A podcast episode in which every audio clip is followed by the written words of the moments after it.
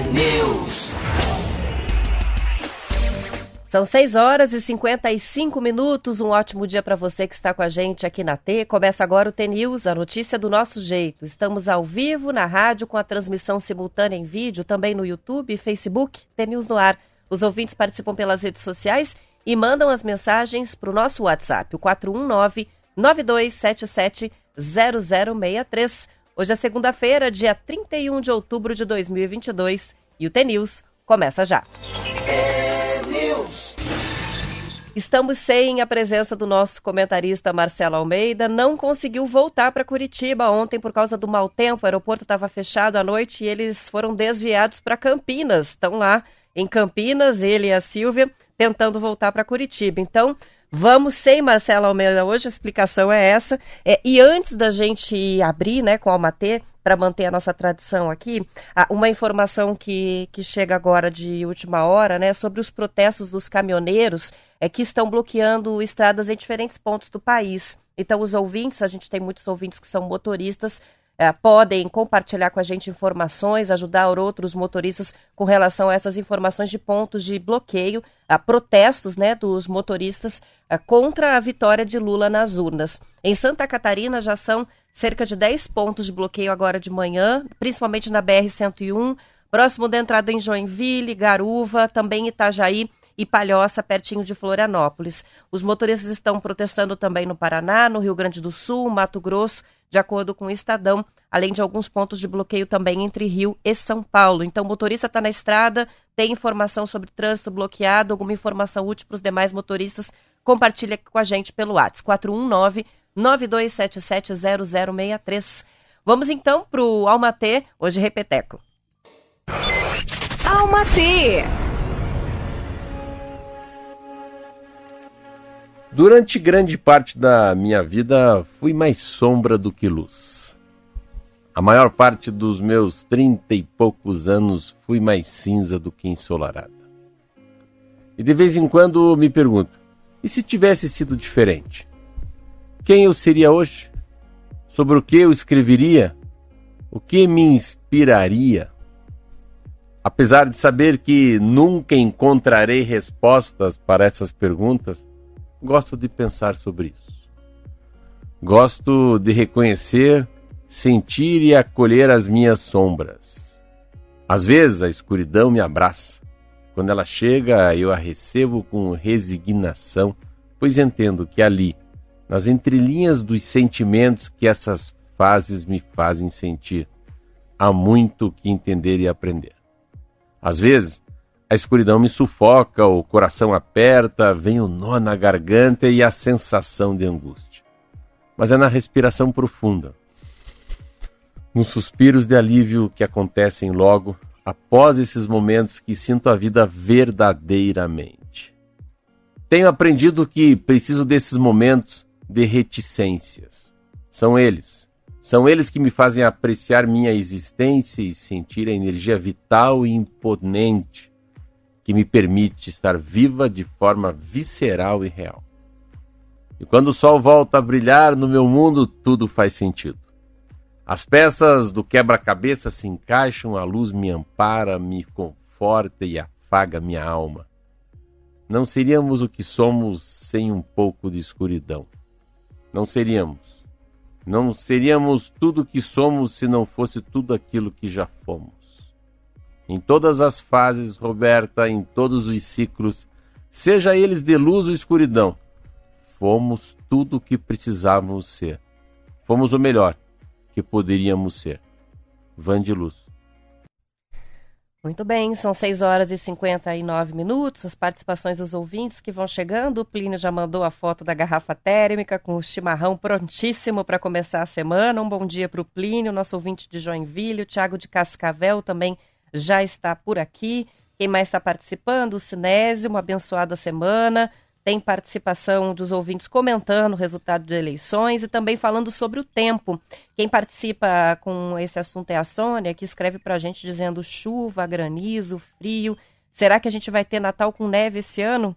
Vamos saber como é que fica a previsão do tempo com as informações do CIMEPAR. Tempo e temperatura. E o tempo vai virar. Muita chuva no Paraná nesse início de semana, a presença de uma frente fria forte que mantém a instabilidade bastante elevada, com risco de tempestades, principalmente nos setores mais ao norte do estado hoje. As temperaturas não se elevam muito na comparação com os últimos dias. As temperaturas já vão ficar mais amenas, mas ainda não faz tanto frio ah, durante o dia, ao longo do dia. Vai esfriar é nesta madrugada, de hoje para amanhã. Em Curitiba, hoje, a máxima vai chegar a 25 graus, a previsão é de um dia chuvoso. É, litoral do estado também tem tempo instável, máxima de 27 graus em Paranaguá, ainda faz calor nesta segunda-feira. Região dos Campos Gerais, Ponta Grossa, tempo instável, máxima de 24 graus.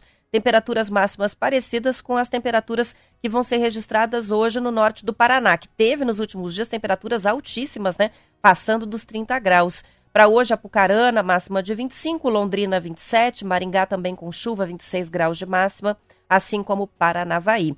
Na região de Campo Mourão, as temperaturas oscilam entre 18 e 26 graus, também com a presença de chuva, a frente fria que afeta todas essas regiões do estado. No oeste, Cascavel tem chuva, temperaturas oscilando entre 12 e 22 graus. Já Foz do Iguaçu tem o céu mais encoberto, mas sem previsão de chuva forte para hoje, a máxima é de 21 graus. No sul do estado, tempo instável, Francisco Beltrão, sol entre nuvens com pancadas de chuva ao longo do dia, máxima de 22 graus em Pato Branco, a máxima é de 21. Fechamos por Guarapuava, com o tempo também mais fechado nesse início de semana, máxima de 23 graus, de acordo com o CIMEPAR. Na madrugada, com o avanço dessa frente fria e na retaguarda, né, a chegada de uma massa de ar polar, como sempre, derruba as temperaturas e vai fazer uma espécie de inverno mesmo nos próximos dias. Em Curitiba, amanhã, a temperatura mínima é de 9 graus. Região sul do estado, Francisco Beltrão vai ter 7 de mínima. Pato Branco, 8 graus. União da Vitória, 8. Guarapuava também 8 graus de mínima. E até na região norte do estado, a gente vai ter as temperaturas bem mais baixas do que nos últimos dias. Por exemplo, né, na terça-feira amanhã, em Maringá, mínima de 15, Apucarana 13 graus e Londrina com uma temperatura oscilando entre 14 e 18 graus apenas amanhã. Então, ah, temperaturas bem baixas, a frente fria se afasta, amanhã ainda o tempo fica instável e na quarta-feira o sol volta a predominar em todo o Paraná, Tempo bonito, mas com as temperaturas bem baixas ainda. Na quarta-feira, com mínimas até inferiores às temperaturas que vão ser registradas amanhã. Aqui no mapa, a gente tem, por exemplo, Francisco Beltrão e Pato Branco também com 6 graus de mínima. Na quarta-feira, Curitiba na casa dos 7 graus de mínima. Ah, temperaturas ainda bem amenas também, mais friozinho no norte do Paraná. Ah, vou dar o exemplo aqui de Londrina, que na quarta-feira vai ter uma mínima de 12 e uma máxima de 19 graus. Então a semana, em resumo, começa assim. Hoje bastante chuva, amanhã ainda chuva e as temperaturas começam a cair de forma brusca mesmo. Quarta-feira gelada no Paraná, mas aí já sem a previsão de chuva, de acordo com o CIMEPAR.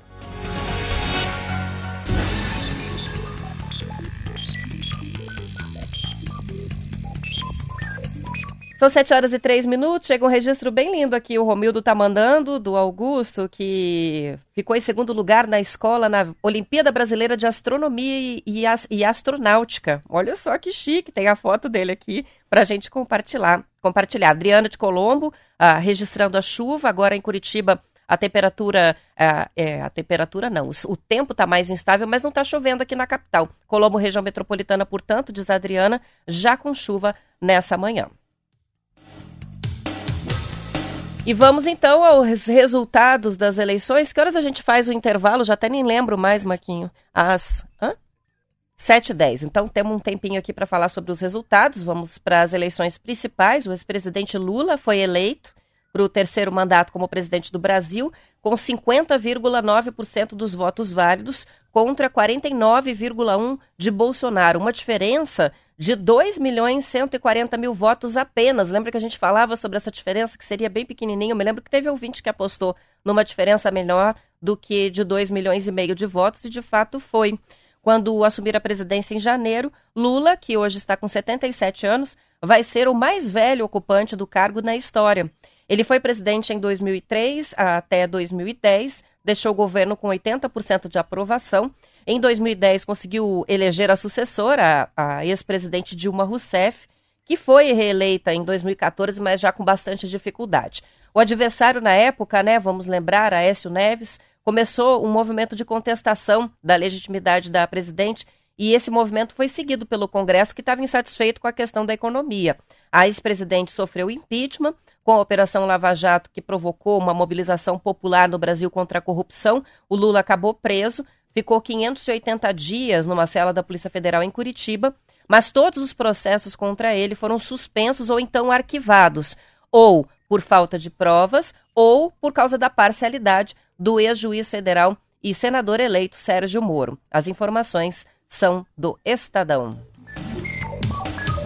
E no Paraná, vamos ver como é que foi essa votação. O presidente Bolsonaro terminou o segundo turno na frente de Lula. Foram 4 milhões 160 mil votos, ou 62,4% dos votos contra os 2 milhões e 500 mil votos de Lula aqui no estado, ou 37,6%. Para a gente fazer a comparação, no primeiro turno, Bolsonaro tinha 55% dos votos no Paraná contra 35% de Lula. Ah, o presidente Lula venceu em três estados brasileiros, já o candidato derrotado, Jair Bolsonaro, ficou na frente em 14 estados, contando o Distrito Federal. De acordo com a Folha de São Paulo, considerando os três maiores colégios eleitorais do país, o resultado repetiu o do primeiro turno. O petista levou em Minas Gerais, que é o segundo maior colégio, e o atual presidente em São Paulo e também no Rio de Janeiro. No Nordeste, Lula teve votação maior em todos os nove estados. Na região sul e também na região centro-oeste, Bolsonaro teve a maioria nos sete estados. Houve algum equilíbrio na região norte. Amazonas, Pará e Tocantins deram a vitória a Lula. Já Bolsonaro levou no Acre, Amapá, Rondônia e também Roraima. Para quem conseguiu acompanhar ontem, é, quem não conseguiu acompanhar ontem, né, o discurso que foi feito, o primeiro pronunciamento do Lula Uh, ele prometeu trabalhar pela harmonia da sociedade entre os poderes, uh, reforçou a questão do respeito à Constituição e uh, a questão de governar para todos. Foi uma coisa bem presente aí no discurso dele. Ele agradeceu os eleitores que foram às urnas e incluiu nesse agradecimento os apoiadores de Bolsonaro também.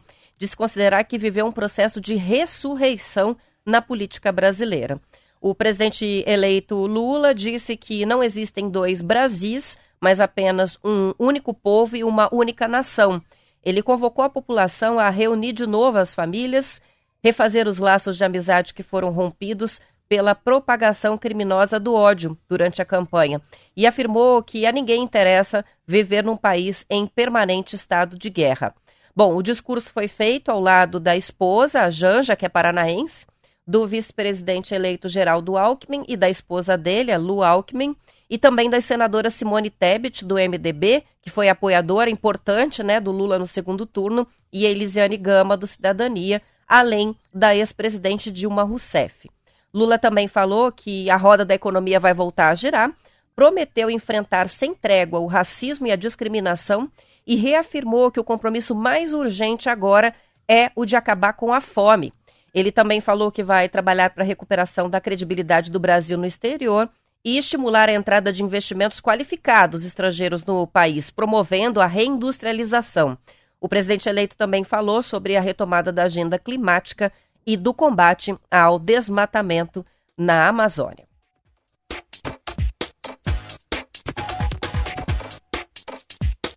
São 7 horas e 9 minutos e a Polícia Rodoviária Federal fez cerca de 560 operações com foco no transporte público ontem que teriam atrasado a chegada de eleitores às urnas.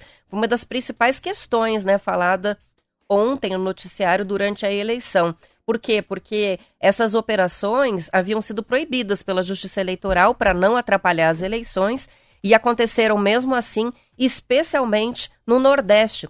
Segundo o blog da jornalista Andréia Sadi, o diretor da Polícia Rodoviária Silvinei Vasques participou de reuniões de campanha com os assessores do presidente Bolsonaro, em que foi apresentado a ele o mapa eleitoral do Brasil. Então, teria sido combinado é, de fazer essas operações, concentrando essa fiscalização em áreas onde o candidato do PT tinha vantagem. Ah, ou, inclusive, um post apagado né, do diretor da Polícia Rodoviária Federal reforçou isso, em que ele declarava voto e pedia votos para o Bolsonaro. Ele apagou o post, mas foi printado e circulou bastante ontem esse print. A campanha de Lula chegou a pedir ao TSE a prorrogação das eleições nos locais onde as operações da Polícia Rodoviária aconteceram, justificando que isso garantiria que todos os eleitores pudessem votar. Mas o presidente do TSE, o ministro Alexandre de Moraes, afirmou que as operações da Polícia Rodoviária não impediram nenhum eleitor de votar, que apesar dos atrasos todos conseguiram chegar às urnas, e aí ele descartou estender o horário da votação. As inspeções duraram de 15 a 20 minutos em média, após conversa com o diretor-geral da PRF, Silvinei Vasques, que prestou daí esclarecimentos ao TSE, as operações foram imediatamente suspensas. As informações são dos jornais O Globo e Estado de São Paulo. Conforme os dados apurados é, pelo TSE de forma inédita, 75,86% dos eleitores compareceram às urnas e votaram em dois candidatos à presidência que disputaram segundo turno, de acordo com o G1. Daqui a pouco eu trago mais informações sobre a questão das abstenções, né, de como foi esse balanço depois do resultado final das eleições. São 7h11, vou para o intervalo, a gente já volta. É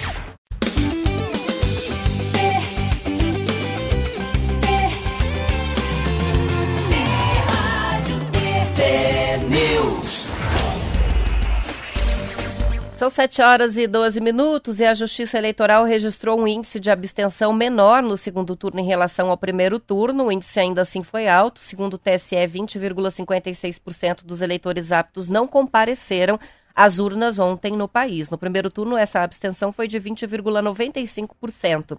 Também houve uma diminuição, e aí chama muita atenção, dos votos brancos e nulos, que somaram 4,5% apenas algo que já chamou atenção no primeiro turno e que agora chamou ainda mais atenção.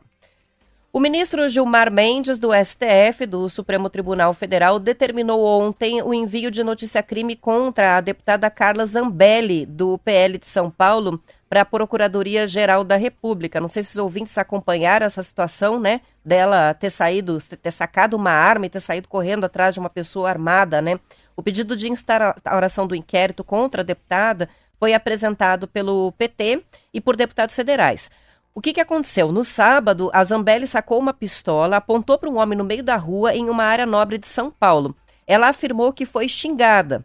Um segurança da deputada foi preso pela Polícia Civil por ter atirado no meio da rua durante essa perseguição. Ele é policial militar e foi liberado após o pagamento de fiança. A deputada teve a arma apreendida e foi liberada em seguida. Emenda constitucional determina que parlamentares só podem ser presos em flagrante por crimes não afiançáveis. A imunidade dada pelo cargo permite que a prisão seja julgada pelo plenário da Câmara dos Deputados, no caso de Zambelli. A deputada é, chegou a admitir, né, portanto, que estava a, armada e perseguindo né, este eleitor é, do Lula, com quem ela possivelmente bateu boca. Ela disse que foi xingada e reagiu. O vídeo é horrível, não sei se vocês chegaram a ver, se os ouvintes chegaram a assistir, né?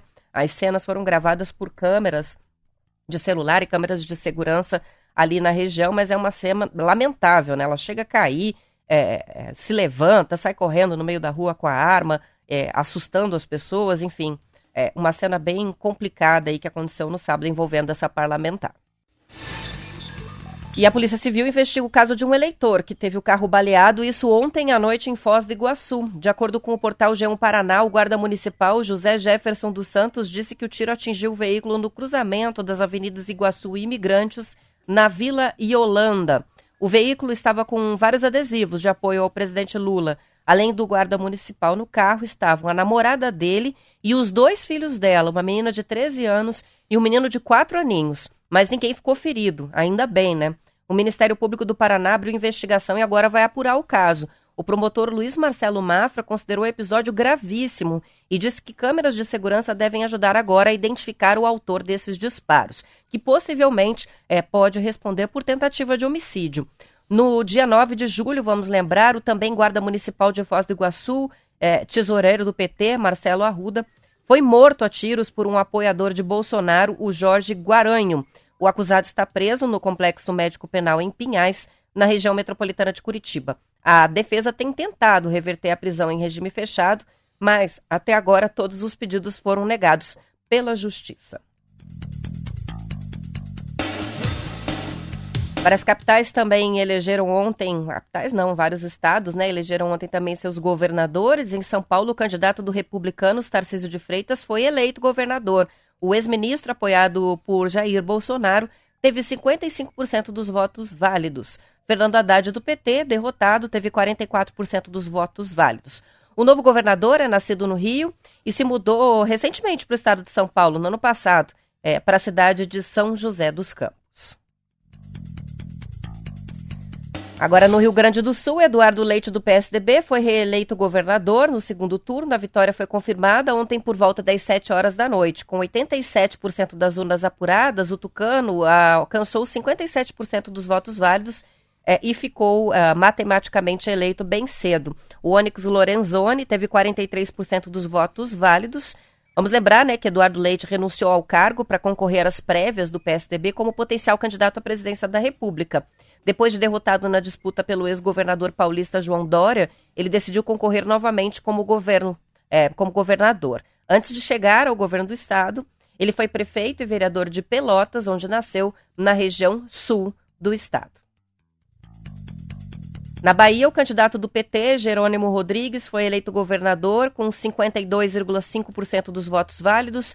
O ACM Neto, do União Brasil, teve 47,5%. Indígena Jerônimo tem 57 anos e ocupou a pasta da educação no estado. Ele nunca havia concorrido a um cargo eletivo. São 7 horas e 18 minutos. Um bom dia para o Cleiton, que está com a gente acompanhando a transmissão aqui no YouTube. Também o Rodrigo Ruiz. Uh, temos a participação do Alex, que é de Maringá. Também a Cleide, que nos escreve no chat. O Samuel de Faxinal. Muita chuva por lá, ele conta para gente. Também a participação da Regina, da Cida, do Alexandre e do Geraldo de Colorado. Isso na transmissão pelo YouTube Tenews no Ar. Passando aqui pela transmissão no Facebook da Rádio T, tem o Kleber com a gente, o Gilberto também participando, a Ângela, o Gelson, bom dia, bom dia para Silvana Fernandes, que é de Andirá, no Paraná, está nos acompanhando pela transmissão no Facebook da Rádio T. No Facebook do T News temos o Altair participando aqui, o Marcos, também a participação do Plínio, o Plínio que participa por diferentes canais hoje. Está no WhatsApp e também está aqui na transmissão no Facebook. Bom dia também pro Genival. Vocês vão escrevendo eu vou registrando aqui na medida do possível. Tá com a gente o Preto de Londres também acompanhando a transmissão hoje direto da Inglaterra. E o Marcelo de Colombo que participa com a gente pelo WhatsApp neste momento. Das eleições, agora vamos para o futebol. O Atlético perdeu né, para o Flamengo por 1 a 0 na noite de sábado, no estádio Monumental em Guayaquil. E o time carioca conquistou o terceiro troféu da Libertadores. Gabigol fez o único gol da partida nos minutos finais do primeiro tempo. O Atlético teve um jogador expulso, Pedro Henrique, que já havia recebido um cartão amarelo em uma falta contra o Gabigol e acabou recebendo o vermelho em função de um carrinho que ele deu no Ayrton Lucas. Apesar da derrota, o técnico Felipão elogiou a postura do elenco e pediu agora foco total nos jogos que restam do Campeonato Brasileiro. Com 51 pontos ganhos em 34 rodadas, o Atlético ocupa a sexta colocação, a última que dá vaga direta à fase de grupos da Copa Libertadores no ano que vem.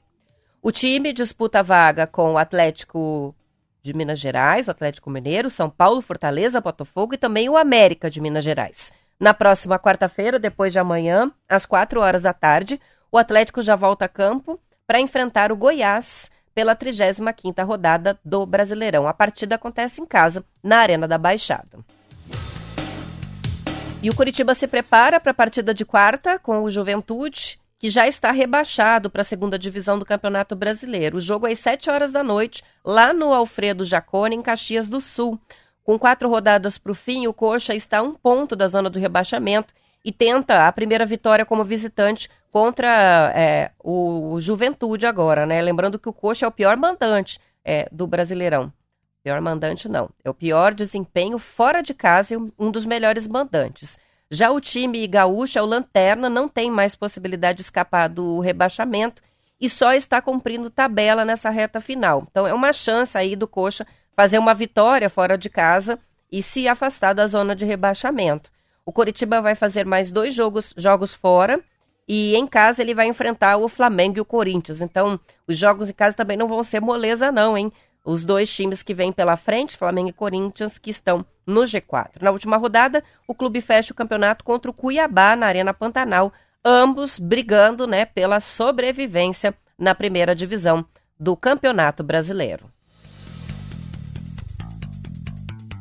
São 7 horas e 21 minutos para reduzir o custo das obras nas rodovias do Anel da Integração e também o valor da tarifa de pedágio. A ANTT, que é a Agência Nacional de Transportes Terrestres, retirou a exigência de estrutura viária que permita a velocidade de 100 km por hora em todos os trechos das estradas. O projeto original do novo pedágio do Paraná previa que, ao final de todas as obras de ampliação de capacidade, as rodovias integradas do Paraná seriam todas de classe 1A.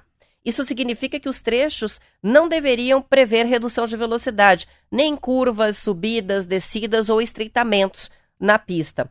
No projeto que vai a leilão, no entanto, a exigência caiu e a velocidade poderá variar entre 60 e 100 km por hora. Isso frustra a expectativa né, do Ministério da Infraestrutura e principalmente do governo do Paraná de ter aqui no estado as rodovias mais modernas do Brasil. O TCU, Tribunal de Contas da União, chegou a questionar a NTT sobre essa mudança, mas a agência explicou que a alteração foi feita para quê? Para conseguir essa redução no custo do, do projeto e também, né, como resultado, tarifas mais baratas de pedágio. A retomada da exigência, alegou a NTT, implicaria um aumento da tarifa entre 5,6% e 6,9%, o que ainda segundo o órgão iria contra a posição da sociedade paranaense apontada em uma audiência pública de ter uma redução substancial no valor da tarifa de pedágio. Isso foi colocado como usuário né, das rodovias aqui do Paraná como uma prioridade. Tarifas mais baixas, porque a gente sabe que as tarifas é, da, do anel da integração, a, a licitação que está sendo feita agora para substituição, mas que a gente tinha tarifas muito discrepantes, né, muito diferentes é, do anel de integração e outras rodovias pedagiadas no Paraná. Então, tarifas bem mais altas, né? Trechos como a BR-277, entre Curitiba, região dos Campos Gerais, e segue até o interior do Paraná. Também a rodovia entre Curitiba e Paranaguá, com uma tarifa de pedágio muito alta, e essa era a principal reivindicação, que a tarifa baixasse. Então, portanto, abriram mão aí de um diferencial de qualidade nas rodovias para essa licitação, em nome de valores mais baixos. A reportagem é, da Gazeta do Povo foi reproduzida também na Tribuna do Paraná.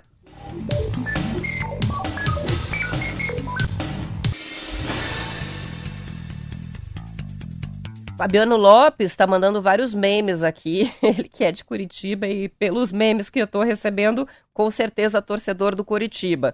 É, tá tirando sarro aí da derrota do Atlético na final da Libertadores. Muita expectativa, né, que os atleticanos criaram com relação a essa final, mas enfim, não deu.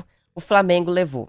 Tem também participação que chega do Jabuti Faceiro de Ubiratã, dizendo que por lá tem muita chuva. Então, várias regiões do Paraná com bastante chuva nesse início de semana, é, seguindo aí, né, cumprindo-se aí a previsão é, do tempo para essa semana, que é de bastante instabilidade, especialmente no começo da semana, para depois a gente receber um frio aí atípico, fora de época.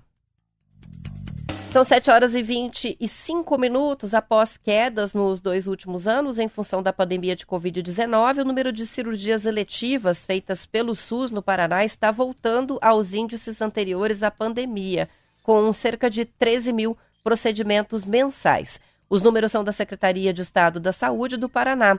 De acordo com a Gazeta do Povo, em 2020, o ano de eclosão da pandemia, a média caiu para 6,8 é, ou 6.800 cirurgias e procedimentos seletivos por mês. E em 2021 recuou, recuou ainda mais para 6.700 procedimentos por mês, um decréscimo que gerou um passivo importante, né? É, aumentando a fila de procedimentos seletivos no estado. O que, que é o procedimento ou a cirurgia eletiva? É aquela que não é nem urgência nem emergência, que pode ser adiado sem prejuízo ao paciente. Agora, a gente fala sem prejuízo ao paciente, mas lembra, né, que embora não sejam urgentes, essas cirurgias muitas vezes são importantes, né, para o próprio conforto, qualidade de vida é, desse paciente que, por esperar, acaba sofrendo bastante. Então, é muito ruim ter essa fila. O desafio de reduzir esse número, que pode chegar a 200 mil cirurgias eletivas acumuladas no estado, se soma a um aumento significativo dos custos dos insumos nesse período aí a chamada inflação da saúde, que é maior do que a inflação oficial, que já não é pequena né, no Brasil. Em função disso, apenas com recurso financeiro regular, vai ser difícil ampliar o serviço, segundo a CESA. Somente em Curitiba, a Secretaria Municipal da Saúde prevê a necessidade de um investimento extra de mais de 215 milhões de reais, quando a medida suspensa pelo Supremo Tribunal Federal até 4 de novembro entrar em vigor, que é a de repasses extras aí para desafogar a fila de procedimentos e cirurgias eletivos no país. Além de mais recursos, para reduzir a fila, vai ser necessário criar estratégias para que os hospitais tenham condições de ampliação da capacidade operacional lançado este ano para tentar reduzir com mais rapidez a fila de pacientes que precisam de cirurgias eletivas pelo SUS.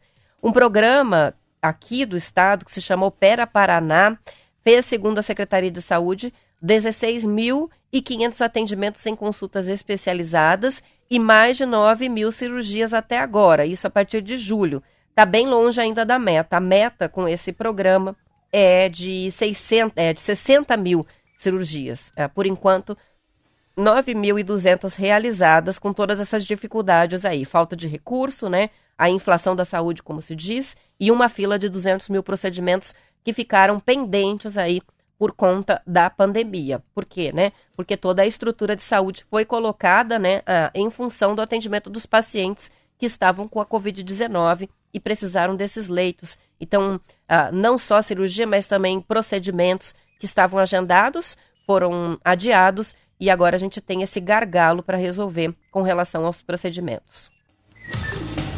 O Adair de Campo Mourão tá mandando foto para a gente da estrada, ele que está na rodovia. Agora preciso saber qual, Adair, se você puder nos informar, né? Mostra que a rodovia até livre, mas com a pista bem molhada, atenção redobrada aí do motorista. E não tivemos notícias de nenhum dos nossos ouvintes a respeito de bloqueios nas rodovias, embora a informação desde cedo, né, na verdade desde ontem, e na madrugada é de alguns bloqueios em função dos protestos dos motoristas de caminhão é, que estão protestando contra a eleição do presidente Lula, contra o resultado das eleições, é, com bloqueios em várias regiões do país. A notícia é de que a situação, a pior situação, é em Santa Catarina, principalmente BR-101, tanto na região de Joinville quanto na proximidade ali de Florianópolis, região de Palhoça, que também tem bloqueios. Aqui no Paraná, por enquanto, por parte dos nossos ouvintes, não temos notícias sobre bloqueios neste momento nas principais rodovias do estado. Se tiver informação, compartilhe aqui com a gente pelo 41992770063, que é o nosso WhatsApp. Você manda mensagem e eu registro aqui no ar. São 7 horas e 29 minutos. Eu vou encerrando a edição estadual, agradecendo as várias participações dos ouvintes por diferentes canais. Uh, a gente vai fazer um intervalo. Na volta, fique por aqui. Tem o noticiário da sua região. Eu fico com parte do Paraná. E a transmissão até às 8 horas da manhã segue no nosso YouTube e também no Facebook T News no ar. Para quem quiser link, manda mensagem no WhatsApp que a gente envia o link para você continuar com a nossa transmissão. Aos que ficam, bom início de semana, boa segunda-feira e amanhã a gente espera vocês às 10 para as 7 com mais T News. Até lá.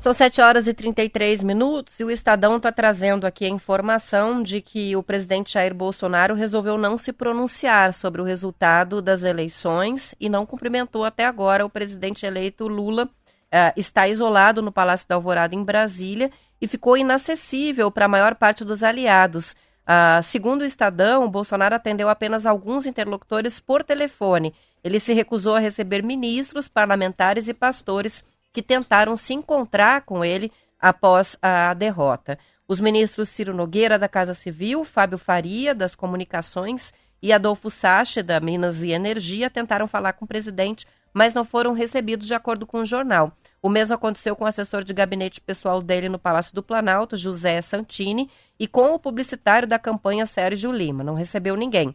Depois do fechamento das urnas, um comboio de veículos saiu do Alvorado e foi até a Granja do Torto, outra residência oficial em Brasília, onde fica o ministro da Economia Paulo Guedes.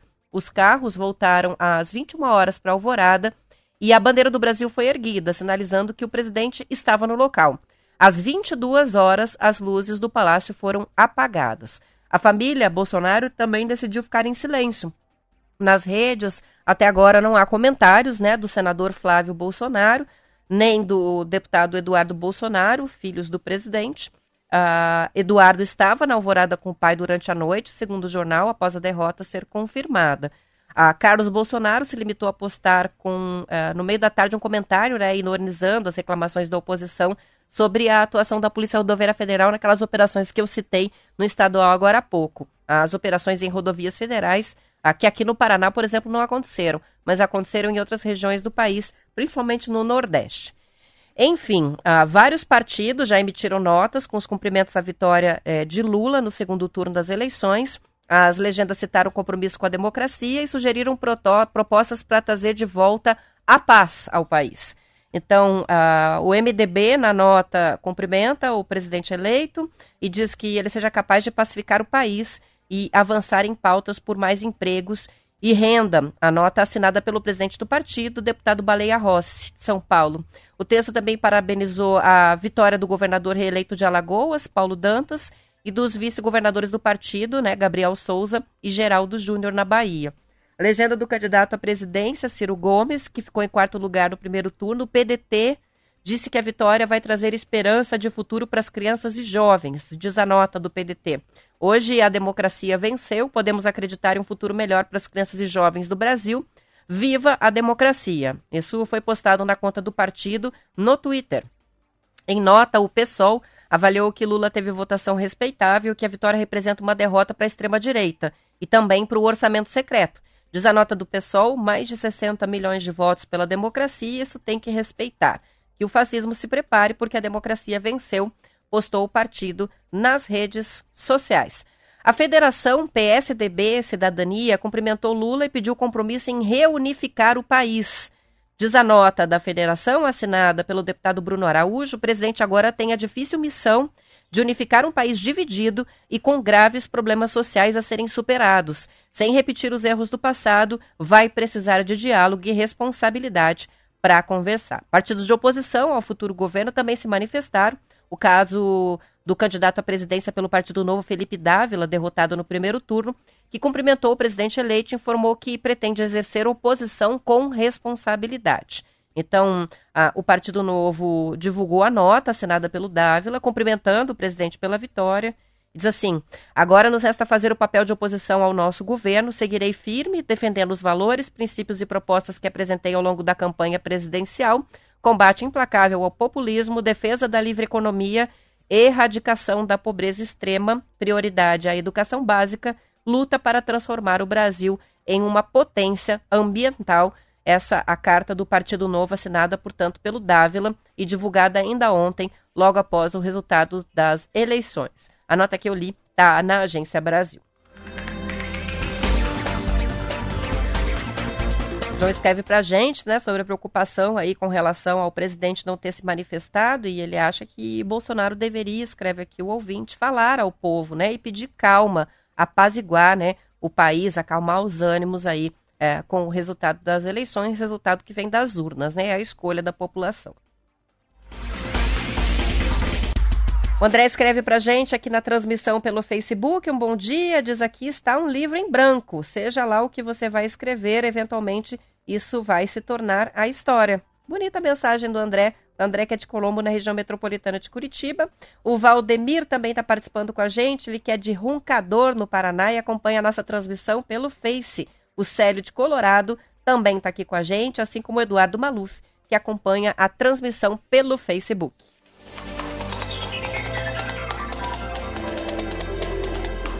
São 7 horas e 39 minutos. Ainda sobre né, as manifestações após o resultado das eleições presidenciais, o governador do Paraná, reeleito no primeiro turno Ratinho Júnior, se manifestou ontem mesmo sobre a eleição de Lula, se pronunciou no Twitter. A nota dele diz o seguinte: Hoje o povo brasileiro se manifestou, agora é a hora de continuar trabalhando juntos por um Brasil unido e em paz.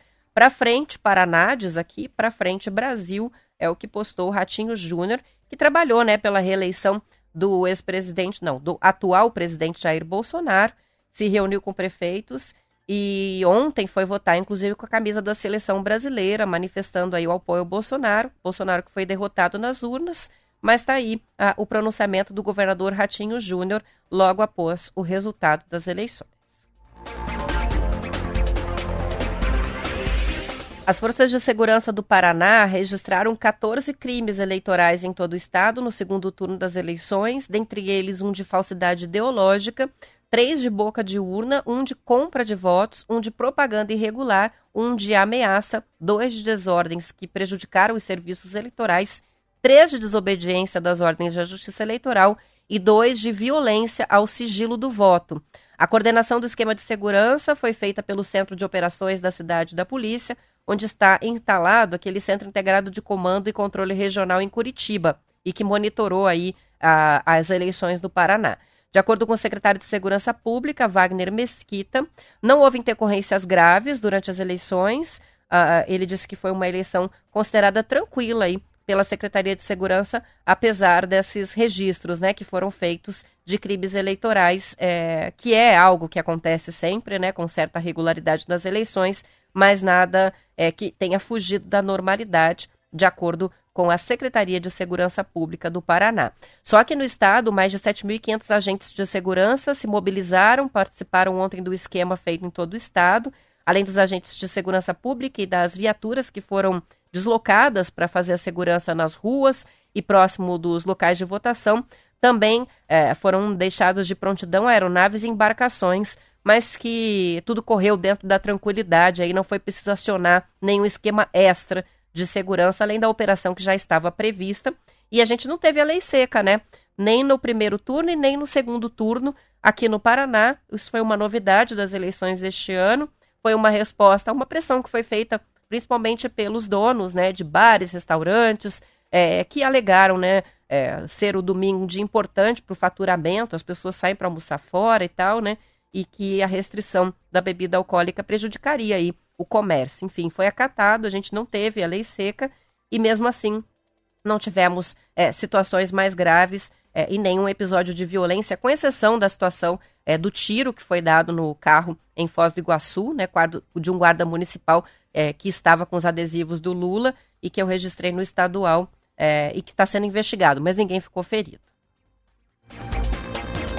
São 7 horas e 42 minutos para encerrar o mês da atenção à pessoa idosa. A Secretaria de Justiça, Família e Trabalho ah, vai fazer um mutirão de empregos hoje, com 120 vagas para pessoas idosas. Esse mutirão é na Agência do Trabalhador de São José dos Pinhais, na região metropolitana de Curitiba. Ações de empregabilidade com vagas específicas para pessoas idosas também estão acontecendo nas agências do trabalhador de Apucarana, com 18 vagas, Jussara, com 75 vagas, Mariópolis, com duas vagas, e Paranacite, com cinco vagas, além de Terra Rica e Peaberu. Em Pato Branco, a agência antecipou esse mutirão que já aconteceu na semana passada. Para quem quiser participar hoje, é só comparecer à sede das agências do trabalhador, levando os documentos, RG, CPF, a carteira de trabalho, que pode ser física ou digital. Os atendimentos vão acontecer das 8 horas da manhã até às 5 horas da tarde. É, quem quiser link dessa notícia, é, se interessou aí por algumas dessas vagas, por esse mutirão de empregos para pessoas idosas, manda mensagem aqui no WhatsApp que a gente envia o link para facilitar aí sua organização para participar desse mutirão. Essa semana a gente tem feriado, né? A gente tem o feriado de finados, próxima quarta-feira. E em Curitiba vai haver uma programação de missas, orações, novenas do feriado católico bem ampla, que vai começar às 8 horas da manhã e vai até às 7 horas da tarde. As celebrações começam com a tradicional Missa de Finados, que é realizada pela Arquidiocese de Curitiba e também a Associação Evangelizar é Preciso. A missa vai ser conduzida a partir das 8 horas da manhã pelo arcebispo Dom José Antônio Peruso e pelo padre Renato Redesson, lá na Praça Sagrado Coração de Jesus, que fica em frente ao cemitério do Água Verde. Durante a pandemia, no último ano, até aconteceu né, essa missa, mas com todas aquelas restrições, lugar mais aberto, o pessoal ainda usando máscaras. Dessa vez, provavelmente uma movimentação maior, né, com a desaceleração da pandemia. Além da presença dos fiéis no local, o evento também vai ter a opção, para quem preferir assistir de casa, da transmissão ao vivo, pela rádio, pela TV Evangelizar e também o canal da TV Evangelizar no YouTube. Ao meio-dia vai ser celebrada a Santa Missa no Santuário Nossa Senhora de Guadalupe de Jesus das Santas Chagas. Às cinco e meia da tarde, os fiéis vão fazer a oração do terço pelas almas dos finados. E fechando a programação religiosa, a partir das sete horas, o padre Kleina conduz a novena da Imaculada Conceição, direto da paróquia da Imaculada Conceição, no bairro Guabirutuba em Curitiba. Então, essa parte da programação religiosa de finados aqui na capital.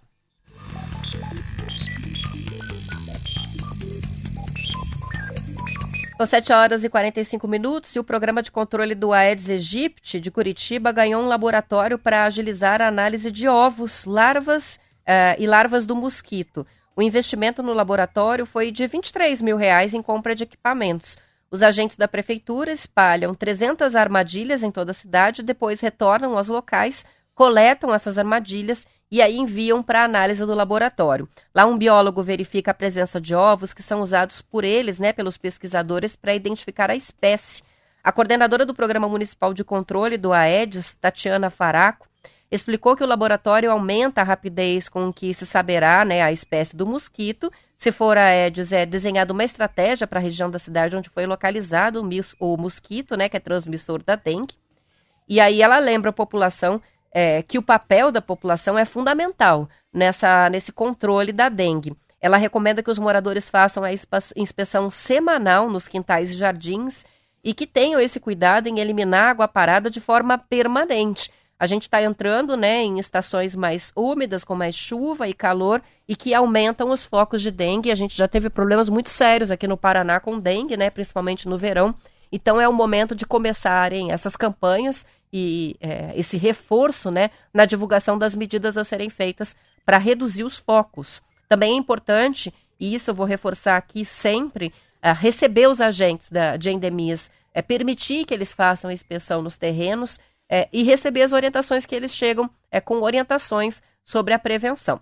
O número de focos do Aedes identificados em Curitiba é três vezes maior que no mesmo período do ano passado. A gente teve é, uma primavera mais seca, né, uma estiagem ano passado. Agora, com mais chuvas, também aumenta o risco né, da criação desses focos. Os agentes já encontraram 1.123 focos só neste ano em Curitiba, contra 368 do ano anterior. Então, muita atenção aí a essa questão é, do controle da dengue, é, não só em Curitiba, mas em todo o Paraná.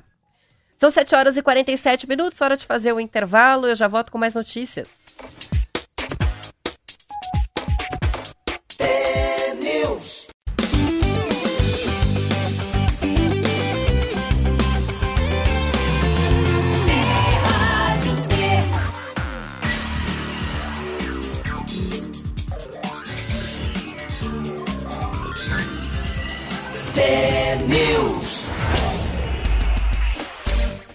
7 horas e 49 minutos. Um ótimo dia para o Lorival, que participa pela, com a gente pela transmissão aqui do Facebook. O Lorival, que é de Guarapuava, está nos ouvindo e participando no chat. Também o Emerson de Cascavel, que está aqui participando pela transmissão da Rádio T. Muita gente que vai chegando também na transmissão do YouTube. A Silvana, um bom dia. Um bom dia para Glaude Campo Mourão, a Elza, que está com a gente, o Fábio escrevem aqui no chat. Quem quiser link para transmissão já sabe, é só mandar a mensagem pelo WhatsApp 419 9277 0063.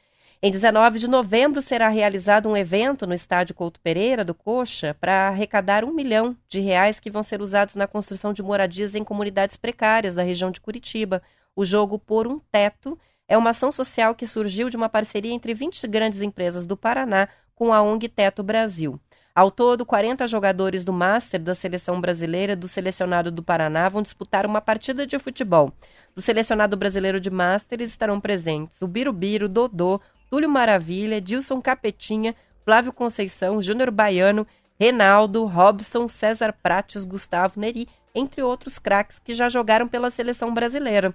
No selecionado paranaense estão Jetson, do Coxo, Rafinha, também do Coritiba, o Leomar do Atlético, o Ednelson do Paraná Clube e o Reginaldo Nascimento também do Coxa, entre outros. Antes da partida haverá um show com espetáculo de circo e humor do grupo curitibano Tesão Piá. Os ingressos estão sendo vendidos a partir de R$ reais no site jogoporumteto.com.br. Quem quiser o link, manda mensagem para cá que a gente manda o link para comprar seu ingresso e participar dessa ação, né, desse jogo de 19 de novembro, que é um evento beneficente para ajudar as pessoas que não têm onde morar.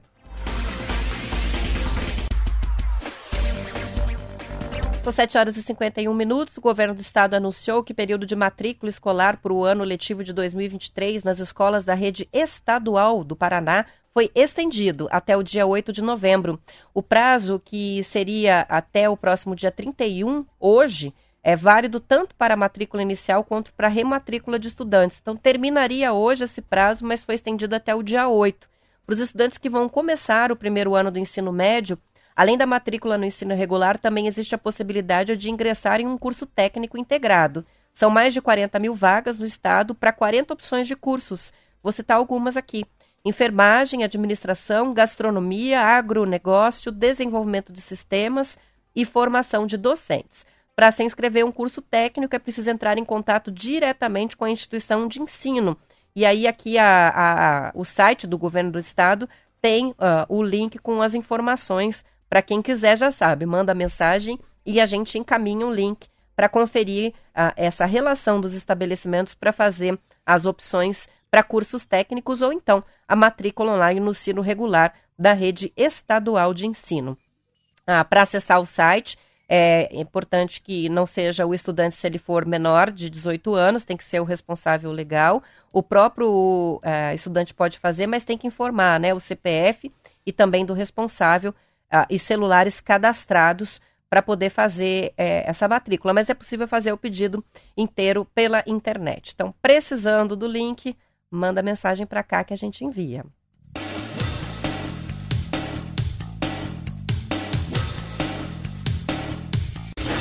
Governo do estado aproveita para lembrar que as matrículas para o primeiro semestre do ano letivo do ano que vem, de 2023, para a educação de jovens e adultos, EJA, que é destinado às pessoas que não tiveram a possibilidade de concluir os anos finais do ensino fundamental ou então do ensino médio até a, dada, a, data, a idade adequada, né? É, no mínimo 15 anos completos para os anos finais e 18 para ensino médio, também estão abertas na área de aluno. O mesmo link que a gente tem aqui também serve para quem é, quiser fazer as matrículas para a educação de jovens e adultos para o ano que vem. O John está perguntando se o Marcelo está bem. Ele está bem, mandou mensagem agora há pouco, está em Campinas, ainda não conseguiu voltar para Curitiba. Além dos voos que foram cancelados ontem, porque a gente tinha um tempo muito instável aqui em Curitiba, chuva forte e o aeroporto fechou. A gente tem vários atrasos de voos agora de manhã. Então, se você tem voo programado a partir do Afonso Pena, dá uma conferida lá no site da Infraero se está tudo ok, porque possivelmente uh, pode pegar um, ou um atraso ou até uh, o cancelamento de voos por causa do tempo instável é, que a gente teve aqui durante a madrugada e agora no início da manhã. Nesse momento não está chovendo em Curitiba, mas a previsão para hoje é de um tempo bem estável, não só aqui na capital, mas em todo o Paraná. Bom dia para o Arnoldo Pires, de Ribeirão do Tigre, está participando com a gente, mandou mensagem agora no WhatsApp também. Um bom dia. São 7 horas e 54 minutos. Falei de vários né, partidos políticos que se manifestaram a respeito do resultado das eleições presidenciais, uh, também do governador Ratinho Júnior. E o Bem Paraná traz aqui a manifestação do ex-juiz Sérgio Moro, que foi eleito senador pelo Paraná, e que adiantou que vai fazer oposição ao governo Lula a partir de 2023, o que não é nenhuma surpresa, né? Na conta dele no Twitter, o senador eleito disse que pretende trabalhar pela união do país. A fala aqui, né? O tweet dele. A democracia é assim. O resultado de uma eleição não pode superar o dever de responsabilidade que temos com o Brasil.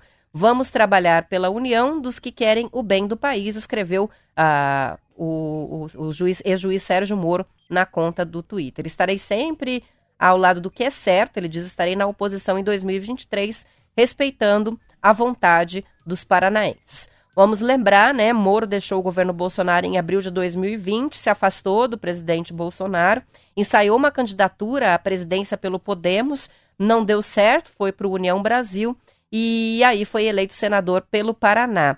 No primeiro debate do segundo turno das eleições, o senador apareceu novamente ao lado de Bolsonaro. Então foi um conselheiro, além de tudo, é, político do presidente Bolsonaro uh, no segundo turno das eleições apesar desses problemas né, que eles tiveram aí com a participação do Moro no governo, é, terminaram juntos nestas eleições. Agora, uh, Bolsonaro derrotado nas urnas, temos Moro como senador pelo Paraná e, como já era de se esperar, declarando que será a oposição ao presidente Lula no Congresso Nacional.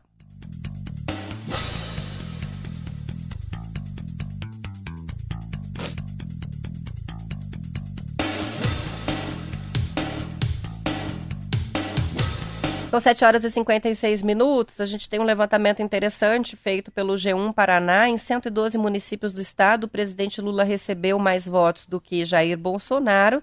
É, e Bolsonaro teve o melhor desempenho em 287 cidades do Paraná. É, em números totais de votos, Lula cresceu menos de 2% do primeiro para o segundo turno aqui no estado, que tem 399 municípios. Isso de acordo com a apuração, resultado já divulgado pelo Tribunal Superior Eleitoral. Seguindo tendência do primeiro turno, o favoritismo no Paraná continuou com Bolsonaro, que cresceu 7,14% em votos totais, de acordo com este levantamento. Então, ah, no segundo turno, a cidade com a menor diferença de votos entre os dois candidatos foi Diamante do Sul, no oeste do Paraná. Foram três votos a mais para o candidato do PT. Três votos a mais em Diamante do Sul, aqui no Paraná. E aí, é, há uma lista aqui com os municípios no G1 Paraná bem interessante, que vai colocando né, os municípios onde o Lula ganhou e é, onde o Bolsonaro ganhou. A gente tem é, essa relação, se vocês quiserem o link, a gente manda o link, né? Em Curitiba, como já era de se esperar, é, Bolsonaro venceu, mas tem uma distribuição interessante aí da votação por município. Daí você pode consultar a sua cidade Pede o link que a gente manda o link aqui na sequência, que está bem completinho aí, com todo o resultado de acordo com os municípios. Inclusive com o número de votos por município, levantamento feito a partir do site do TSE, que tem a consolidação aí de todos os resultados das eleições.